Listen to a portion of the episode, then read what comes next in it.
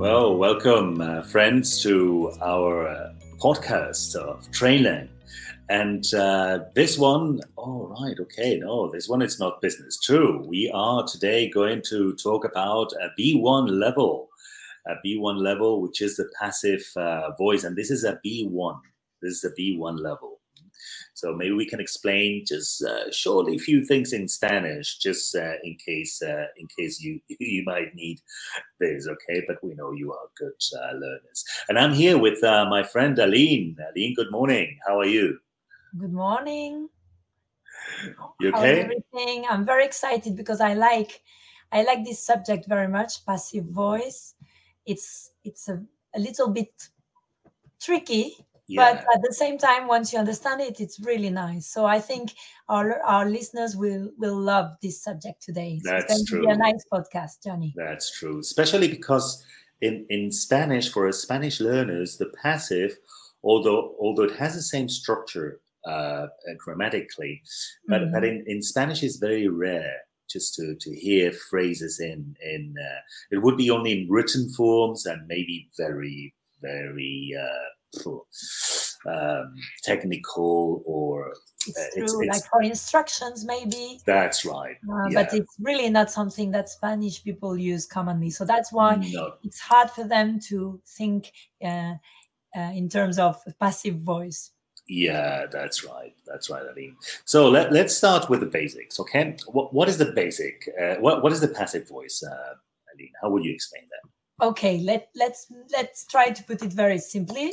Eh, First of all, let's imagine it's a grammatical construction, but now instead of subject, verb, and complement, the mm, subject is no longer there, and is the complement that becomes the subject. So it's like we invert it. Yeah. So the subject of the sentence now is not the doer of the action, which is the normal active way, is the receiver of the action.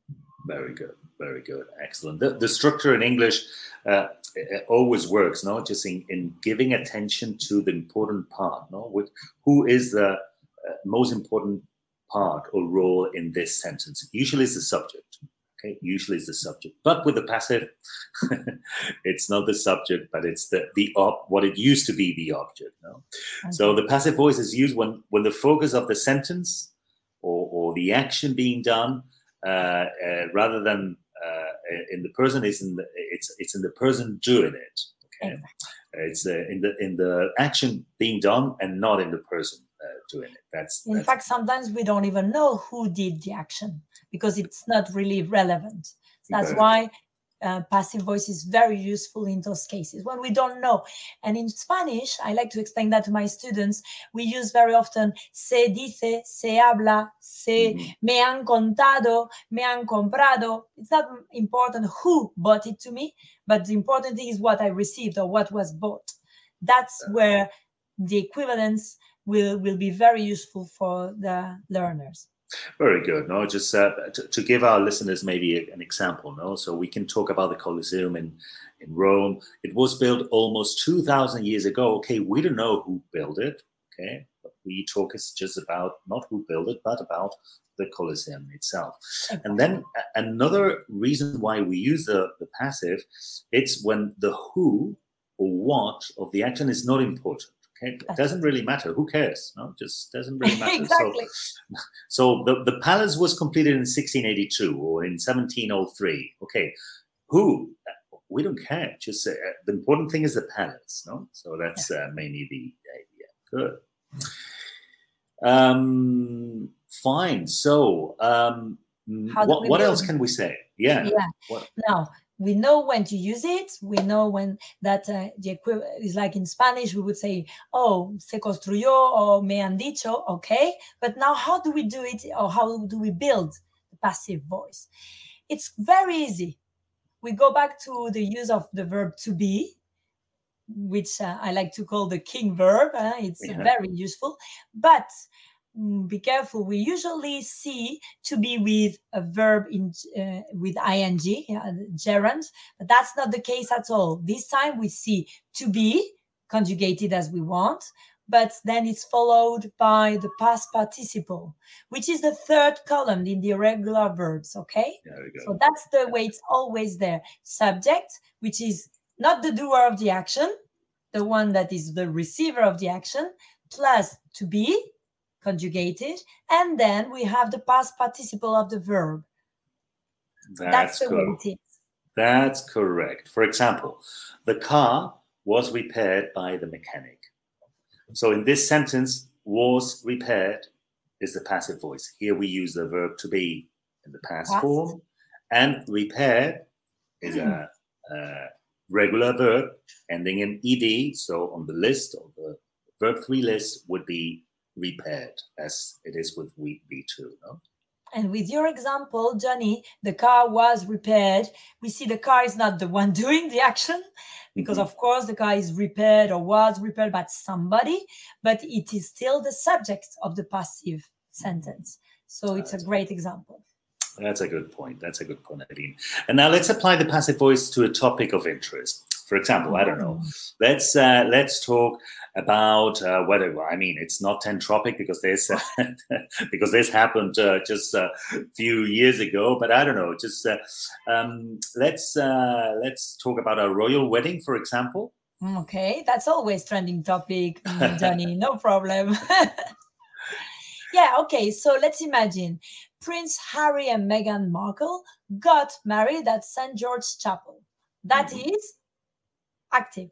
Okay, but then we could say the wedding of Prince Harry and Meghan Markle was held at St. George's Chapel.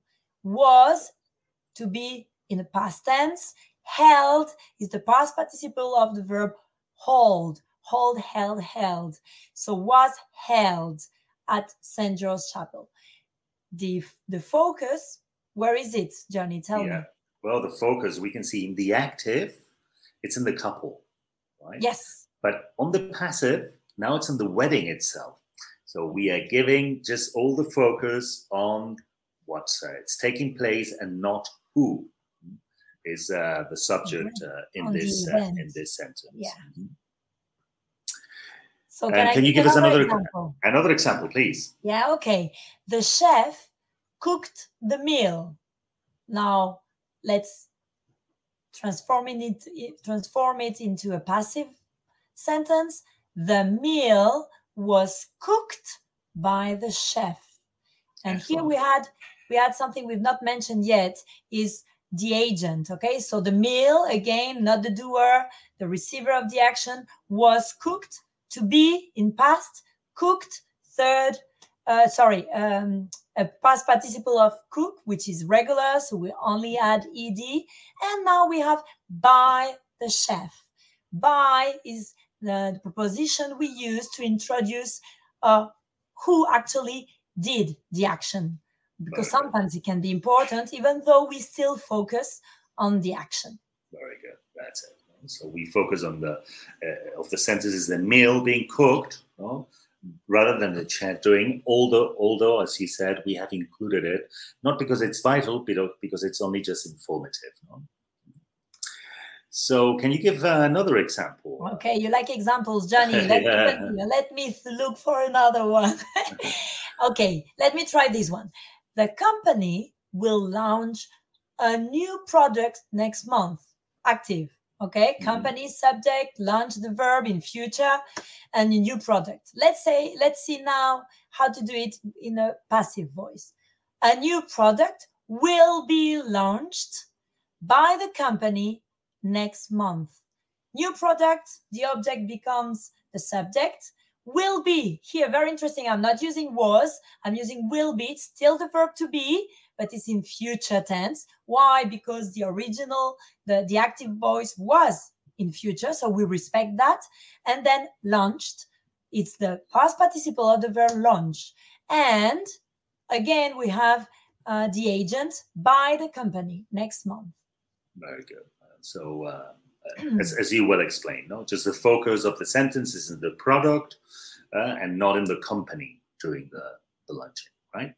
Yeah, that's the point. Remember, when you want to give importance to what happened, to the event, to the action, and not so much on who uh, actually did the, the action, then we use the passive voice. That's right, Aline. And with practice, using the, the passive voice can become second nature for, for you, friends. Just uh, it's it might sound a little bit difficult at first, but once you understand how useful it can be, just to to focus attention on the, the not the one uh, doing the action, but what the action is being done, maybe the the object, then certainly you will uh, benefit. Maybe you, you mentioned before, Aline, and that was an interesting point that with the act, with the passive, you can use the verb to be in different uh, forms. No, um, in, a, in a previous um, podcast, uh, we spoke about the to be in am, uh, was, is, or are. No, and um, and uh, I think we explained that very well as well. That uh, also, when we want to include the agent, the only thing we need to do is just introduce the agent uh, of the action with a by with a preposition. So mm. that's uh, that's. I'm glad. I'm glad you're you're emphasizing that point because some people only focus on was done, was said. Uh, like the past, the typical past passive voice. Mm. But remember, we can use this. We can have a passive voice in any tense, and the only thing that will will change is the verb to be. So if it's present, is is plus uh, the past participle was, has been, is being, was being, or maybe, and we saw before, will be as well in future. Is only the verb to be that will change. The past participle will never change, and we can now locate or see put the action in different time frame. So that's very useful. That's uh, excellent. Well, well done, Aline. Well explained. So, friends, thanks for for listening. And uh, we will see you next time. But before we go, Aline, you can maybe tell our friends where they can visit us if they want oh, to I'm learn sure English they, with us. I'm sure they're still hungry for more knowledge, and we would be very happy to continue helping them. So that's why they need to go to our website www.campus.trainlang.com and they will have plenty of occasions to learn and to go deeper into the English language. Very good. Fantastic. And they will find fantastic teachers there Stefan, Matthew, Peter, yourself, myself, and many others. There. And many more. So we just, uh, we you amigos. Thank you for listening. Bye for now. Bye bye. Thank you.